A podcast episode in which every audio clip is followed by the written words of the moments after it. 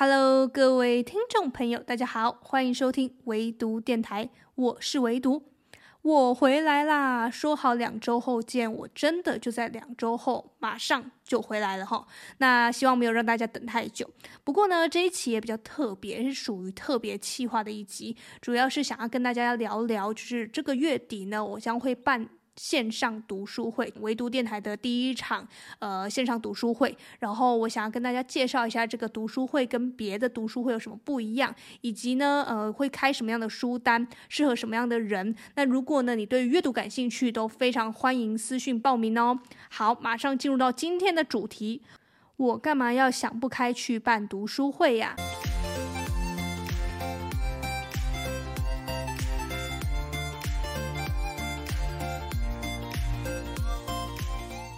好啦，首先呢，要清楚给大家传达一个资讯，就是唯读电台的线上读书会将在这个月底，也就是十一月二十四号礼拜五晚上的七点到八点呢，在线上跟大家见面喽。那线上怎么见面呢？就是通过 Google Meet 的方式，大家都可以随时的呢上线。那你想下线，当然就下线，就是呃随时进入，你就感觉像是去一个朋友家里，然后听他分享书籍，然后你也可以很轻松的呢是诶。诶，分享一下你看这本书的一些想法啊，留言跟我说，或者说你开麦跟我。讨论都是很 OK 的。那我希望这个读书会，因为是我第一次办嘛，我希望它可以很轻松一点。大家可以呃，像呃我刚刚讲的，就是你轻松进来，你也不用是说我一定要坐满坐好这一个小时，这又不是教书。当然就是随你开心，你觉得诶，我对这个段落，我对这本书感兴趣，那你就上线。那如果不喜欢不喜欢这本书，或者是觉得说我今天真的没时间，那你就可以诶跳过这一周，下一周再来进行，或者说跟大家一起读书就可以了。那总共呢，我会为期八周。呃，其实我原本啊，预先的设想是想要做十二周，感觉是比较比较齐全一点，比较完备一点。但是我后来跟朋友讨论，然后后来又再加上自己在左思右想了一下，就觉得，呃，第一次办读书会还是办的比较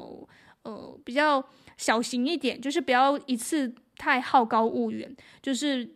做的这么多，就是做做这么多周，可能会让大家负担太重，所以呢，我就想说缩减一下，然后把原本要看的书呢，就是缩减到八本。那这八本呢，我等一下会一一跟大家做介绍，也会说我为什么会想要介绍这八本书。那我首先先讲一下我整个读书会希望可以达成的效果，就是可以陪伴大家知道说阅读这件事其实是非常简单、非常轻松的。然后我自己也有设计一个 slogan 哈，我的 slogan 就是一个人读书可能难以持续。一群人读书就有无限可能。那主要是发想啊，这个起心动念呢，是我自己一直很喜欢读书会的形式。虽然我参加的不多，但是我对于读书会一直停留在我学生时代的时候。然后那个时候参加这个课后的读书会啊，可以读到非常多课外读物，会让人觉得哇，眼界大开。再过来就是你在读书会上认识的这些朋友，都可以跟你相互的交流。同样一本文本。呃，不同人阅读都会有不同样的感受，不同样的启发，不同样的亮点，所以你就会觉得说，哇，怎么这么大家彼此之间这样碰撞知识的感觉非常好，所以我也想要延续这样的感觉，然后所以就开了一个线上读书会，毕竟也不太确定到底能不能就是很顺利的、稳定的办下去，所以当然是以线上的为主，而且大家这样也比较方便嘛，零成本。那也就像我前面讲的，你就是可以在自己方便的时间，或者说想要看的这个书籍的。时候呢，你就再上线就好了。然后，如果啊你是这个 MBTI 里面的 I 人，也就是属于内向者的人，呃，我呢也是 I 人，所以你不用担心我会刻意的说什么点名什么叫某某同学，你一定要说自己看这本书的感想，没有这种东西，因为我自己也是 I 人嘛，我就是那个内向者的人，所以我当然是很讨厌这种被突然点名的感觉。所以，请放心，我的读书会不会是特别说什么指定某个同学要呃。读什么段落，或者说指定谁一定要讲这个阅读心得，没有这种东西，我们就是自由发挥，然后想讲就讲，想留言就留言。那我看到留言之后，也会跟你做一个互动，做一个回复。那如果你是说我真的没有什么想法，或者说我想要听听看你讲什么，然后我再来考虑我要不要读这本书，也可以。那你就会当做像是在听我的 podcast 一样，然后听我说完这本书。那当然啦，我真的内心会很希望是说，呃，用线上会读线。上读书会的方式是可以跟大家多做一些及时的互动。因为就如同我现在在录 podcast 啊，我虽然就是可以通过后台数据得知有多少人在收听，然后这个这一期的收听率高不高，我虽然知道这些人数、这些点击率，但是我会觉得这个是一个冷冰冰的一个数据啦，就是。我会觉得它不像代表一个一个一个的个体，它比较像是就是个数字而已。那我会更希望是说，我可以看到一个一个一个的个体，然后告诉我说你是真实的人类，然后你会呃读这本书，或者是说你赞不赞同我说的这些话，就是跟我有多做一些互动。不会让我觉得自己像在自言自语一样，那这个就会跟我现在这个 podcast 的性质就会不太一样，就是我们读书就可以经过多重的碰撞，就不再只是我一个人在讲而已。这是呃我起心动念想要做读书会，然后我也希望读书会可以达到的效果。那我也不知道这个读书会到底可以持续多久，或者说，呃，效果怎么样？就是后面当然是且走且瞧。那我当然就是先办起来，因为这个想要要开读书会的这个念头，其实早在去年年底就已经跟朋友有做一个简单初步的讨论。那当然就是拖延症加上呃很多计划来不及变化嘛，对不对？有很多很多变化都是突然之间涌现的，所以呃。原本的计划当然就是一直往后延，那眼看着就已经要到年底了，当然就是要赶紧把它办起来。那不管怎样，我可以跟大家保证的是，这八本书我一定是会陪大家好好的读完的。至少我们这个秋季篇哦，因为我这个读书会的名字就叫做“唯读电台线上读书会秋季篇”哈，呃。就是秋天发布的，所以叫秋季篇嘛。那我至少可以保证，我这个秋季篇是一定会走完的，一定是会完整的，不管怎么样都是会陪大家读完的哈。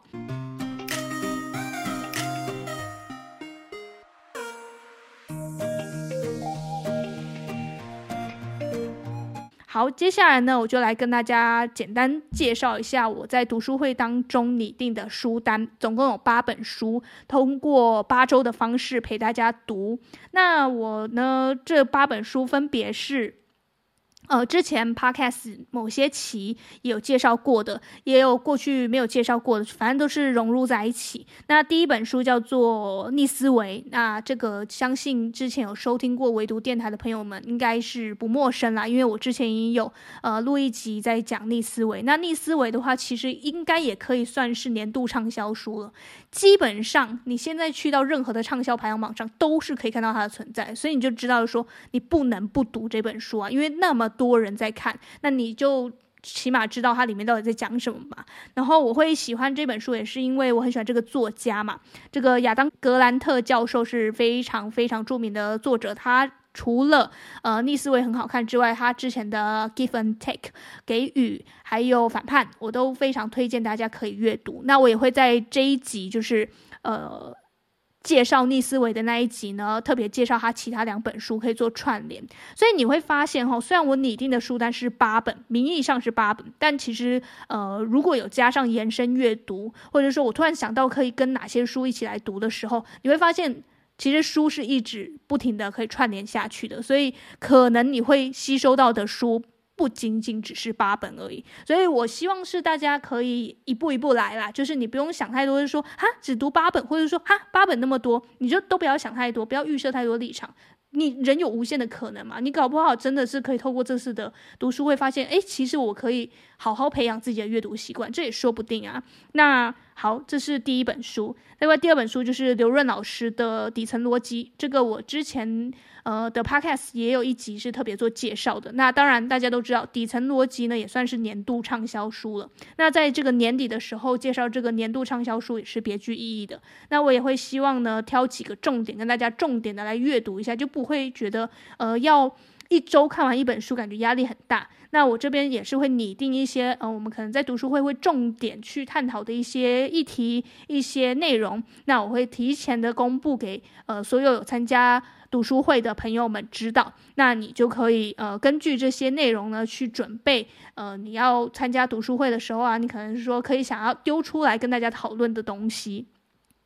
好，第三本呢是金草叶的《刚刚离开的世界》，这个也是我最近看完的书。那金草叶的作品我一直都非常喜欢，是是科幻小说风格的，然后而且我基本上他的所有著作我都有看过。那我就是因为非常喜欢这个作者，我也觉得很信任他的写作功力，他的整个想象力的空间都非常大，所以我就觉得他是非常值得被大家。嗯，好好的来讨论的，然后我们说不定一群人讨论就可以有呃看到这个作品更多不一样的角度吧，或者是更深入的一些思考方式。好，第四本书呢是张嘉佳的《云边有个小卖部》，那这本书是有一段时间了，然后我是一直一直都很喜欢张嘉佳的文字，不管是那个。呃，天堂旅行团还是从你全世界路过还是什么的啊，这些都是他非常著名的作品。然后云边有个小卖部是我尤其喜欢的一本，就是我觉得他整个故事结构也好，他的笔调也好，都让人觉得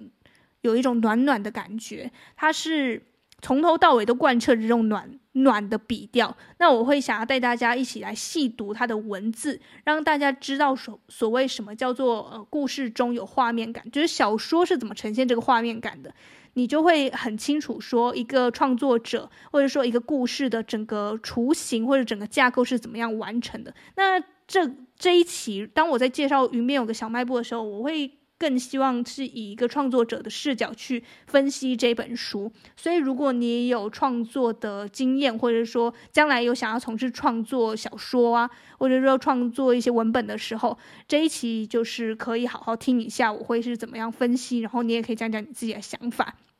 好，再过来就是第五本卡缪的《异乡人》这本书呢，比较特别，就是它很经典。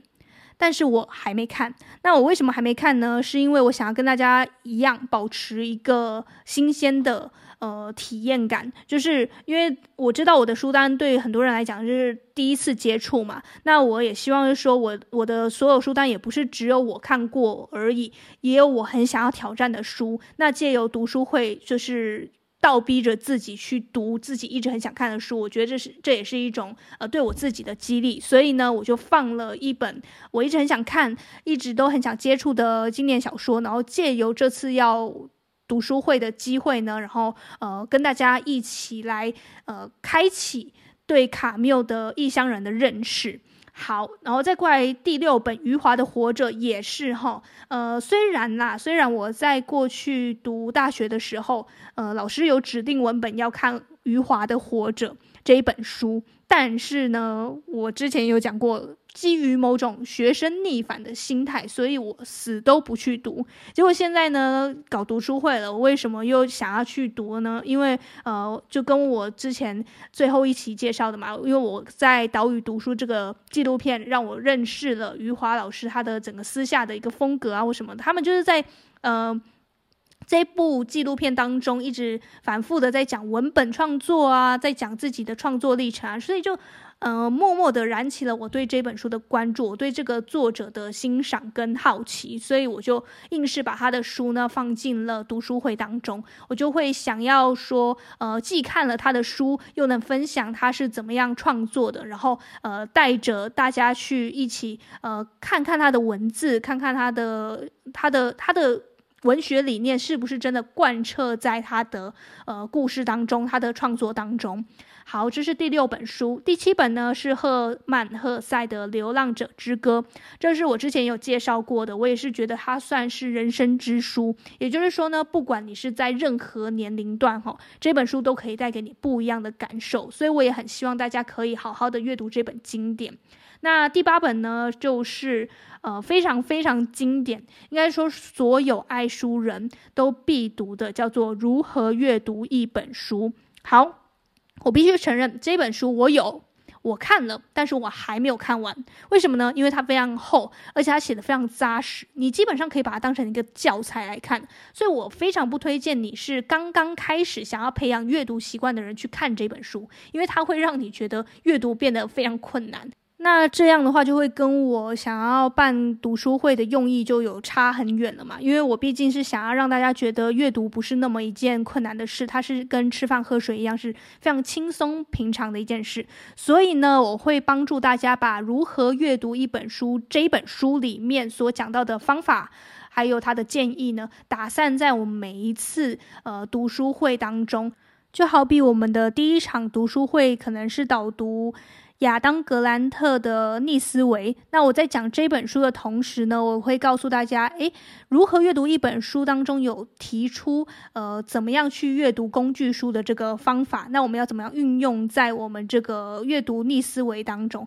你就等于是说，你又知道了我指定的这个书籍之外呢，你也知道说，另外一本书它是怎么样去教导大家去。呃，拥有这些阅读技能、阅读技巧、阅读建议、阅读方法的，所以呢，这是一个很新的尝试。我自己也很期待这个呈现出来会是什么样的效果。那最近我也是一直在筹备这个读书会里面的内容。那要先跟之前有报名读书会的朋友先说声抱歉，因为其实真的是拖了蛮久的。那自从我说要办读书会开始呢，就一直都。心里一直都在构思这件事，但一直都没有付诸行动。那这次真的是真的拖太久嘛？拖到年底了，那我就真的要把它好好的、顺利的去举办完。那也会带大家顺利的呢读完这八本书。那如果有兴趣的朋友呢，欢迎留言或者是 mail 给我，我都会把资讯呢放在我们的资讯栏里面。那非常期待大家的加入，我也真的很期待可以跟大家互动啊，